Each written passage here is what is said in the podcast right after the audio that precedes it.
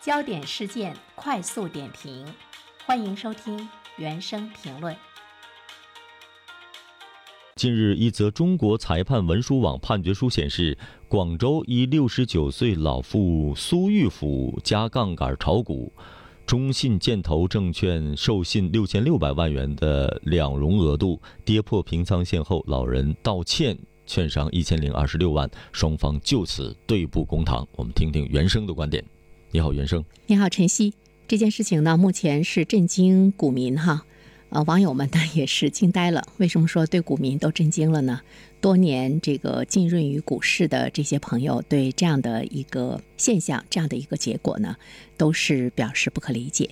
因为更多的人可能一方面他不会呢去加这么大的一个杠杆来炒股，另外一方面的话呢，大家也对这样的一个岁数哈有这种勇气，表示呢一份钦佩。当然，钦佩呢也是要加双引号。最后呢，这个老人在炒股的过程中道歉，券商一千零二十六万。这个判决书呢，其实在一九年的时候呢就做出来了一个裁决，但是老人他不愿意呃去还道歉这个券商的一千零二十六万，呃，所以呢就跟中信建投证券拉开了一场拉锯战。中信建投呢。也不得不跟他陷入到了这个拉锯战，其中呢还涉及到老人有房产，但是他不变卖房产来还这个钱等等各个方面吧。不管怎么说，欠债还钱呢是天经地义的事情。最后呢依然是维持了原判，但是这件事情呢其实值得我们特别关注到的。呃，我个人觉得这么大的岁数的老人，他怎么可以办两融业务？对于券商的两融业务，是不是应该要进一步的加强监管？我想在完善监管的过程中，可能是这个老人的事件会引起呢更多有关部门的一个关注。那么在法律和规定完善的过程中，可以说这位六十九岁的老妇，呃，是一个牺牲者也好，或者呢他呢是一个教训也好，目前已经是没有办法呢再有任何的这个挽回了啊，因为他毕竟呢跟对方是签了合同的，那法律呢它是指认合同。呃，当然我们再回到呢刚才的这个问题上来，就是这么大岁数的老。人怎么能办两融业务？我们也查了相关的规定之后呢，我们注意到呢，更多的券商其实他对于这个岁数的要求还真的没有呢那么严格。看到有一些这个两融业务，它的最高的年限呢是到八十岁，有一些呢是十八岁到七十岁之间，呃，还有一些呢十八岁以上七十五岁以下。当然，七十岁以上的客户呢，需要写情况说明，还有呢这个承诺。另外，我们还看到头部券商国泰君安的两融客户的年龄限制是更为宽松，要求呢年龄在十八岁到八十岁。呃，其中也特别说明了六十六岁以上的高龄投资者需要提供线下征信材料。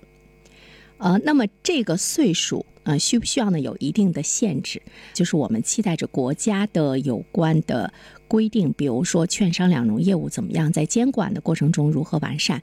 那么也在呢提醒我们的家庭，还有呢更多的子女朋友们，要关注到老人日常的一些这个投资的行为。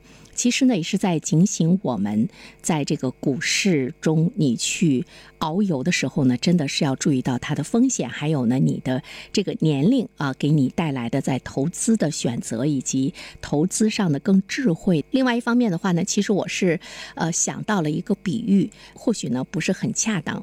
你看，进入到赌场的这些人，有年龄限制吗？好像是没有。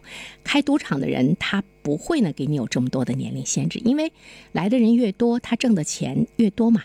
所以呢，在这里面的话呢，其实我们还是呢，要从为什么没有对年龄有非常严格的限制的过程中，我们要去深究。虽然风险考虑很多，但是客户融资他们会收取呢一定的费用，这样的话呢，就给券商带来了收入，融的越多，券商呢就赚的越多。一般来说的话呢，都觉得哎，只要你问题不大，就可以呢来进行授信。呃，怎么来进行授信呢？他会看你的，尤其是对于老人，你的养老金的收入啊，包括你名下的这个房产啊，包括你的资产啊，他来判断是你可以还得起。比如说这位老人最后的争执呢，就涉及到他的一个房产还在你的手中，你没有去变卖，没有来还钱等等，这个呢，呃，焦灼点。呃，另外一方面的话呢，其实我们要呃关注到的呢，就是融资金额，它主要是根据账户担保品的数量，按照一定的这个比例呢来进行匹配的。比如说，你个人拥有五十万现金和五十万的证券资产，那么这个人最初开户的可能就会匹配一百万的授信额度。呃，后续呢会随着资产的增多，可以呢呃自己来申请。追加的额度，所以说呢，这个券商对这位老人，他给他授信了这么多的额度，也是跟他现有的这个资产等等各个方面呢相这个匹配的。